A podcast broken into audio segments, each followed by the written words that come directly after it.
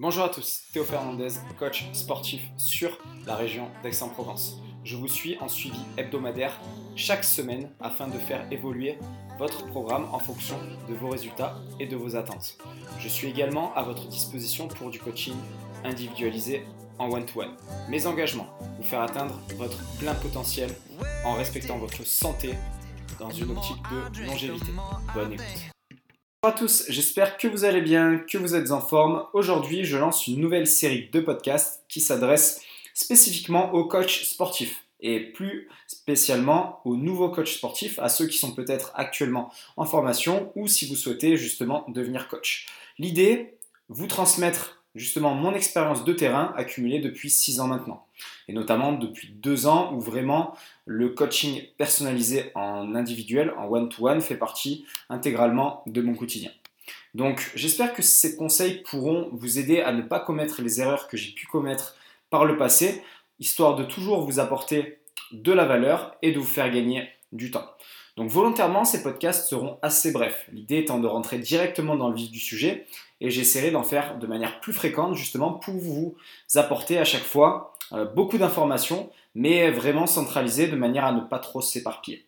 On va commencer tout de suite le premier podcast sur comment gérer une séance en coaching individualisé, à mon sens. Encore une fois, petit disclaimer, je parle uniquement de mon expérience. Je ne me base pas sur les euh, études scientifiques, je ne me base pas sur ce qu'on a appris à formation, etc. Je ne me base uniquement que sur mon vécu. C'est vraiment ce que je cherche à vous transmettre et je voudrais vraiment être clair dessus afin justement de ne pas créer, on va dire, la confusion.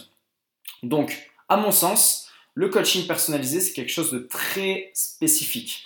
Il faut savoir une chose, c'est que la plupart des gens qui vont vous contacter pour du coaching personnalisé alors là, on va sortir vraiment du cadre de cas assez spécifiques qui sont prêts à s'investir en dehors de vos séances sur 4, 5 ou 6 séances par semaine. Je vous parle vraiment du type, on va dire, d'élèves que l'on va retrouver sur du coaching en individuel.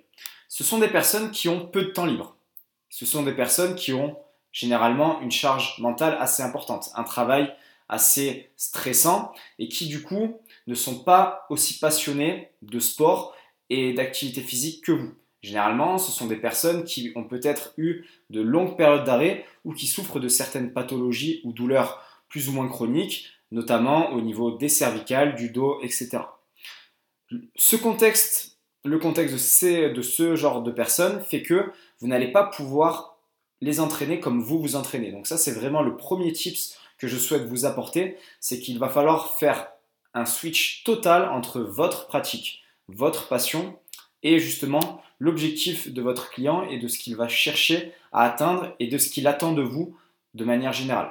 Sachez une chose, c'est que la personne, euh, souvent en fait, on, a, on va retrouver des problèmes de communication entre le coach et le coaché dès les premières séances, dans la mesure où les attentes de l'un et de l'autre ne sont pas forcément en corrélation.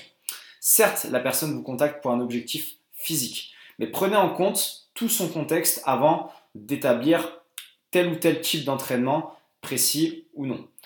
Le but va être vraiment de créer ce climat de confiance entre vous, de manière à ce que vous puissiez bénéficier du levier justement de motivation qui va faire que la personne va être capable de s'investir suffisamment pour aller chercher les objectifs. La programmation que vous allez effectuer sera, à mon sens, vraiment secondaire, surtout dans le coaching personnalisé.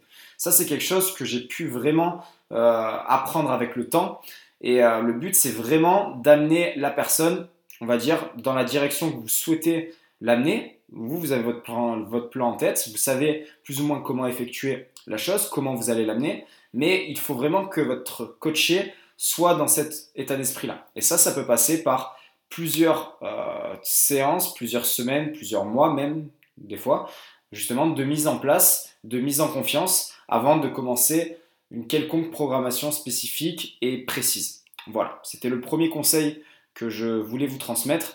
Vraiment, prenez en compte l'intégralité du contexte de votre coaché et faites le switch entre votre discipline, votre pratique et les attentes de vos clients et de ce qu'il attend de vous.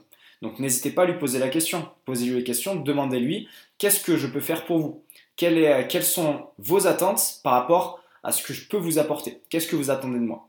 C'est vraiment très important parce que c'est une étape qui est souvent, à mon avis, mise de côté Et on peut justement, pendant plusieurs semaines, coacher la personne, lui faire faire des séances qui sont certes sur le papier cohérentes et a priori efficaces, mais ne pas réussir à faire, à faire faire, on va dire, à la personne ce dont elle peut faire de mieux, ce qu'elle est capable de faire, car celle-ci ne va pas forcément comprendre le cheminement de ce que vous lui, euh, faites faire, pardon, et risque justement de ne pas pouvoir vous démontrer son plein potentiel lors de vos séances. Et donc du coup, mettre un frein à ses objectifs, bien que la séance sur le papier soit parfaite.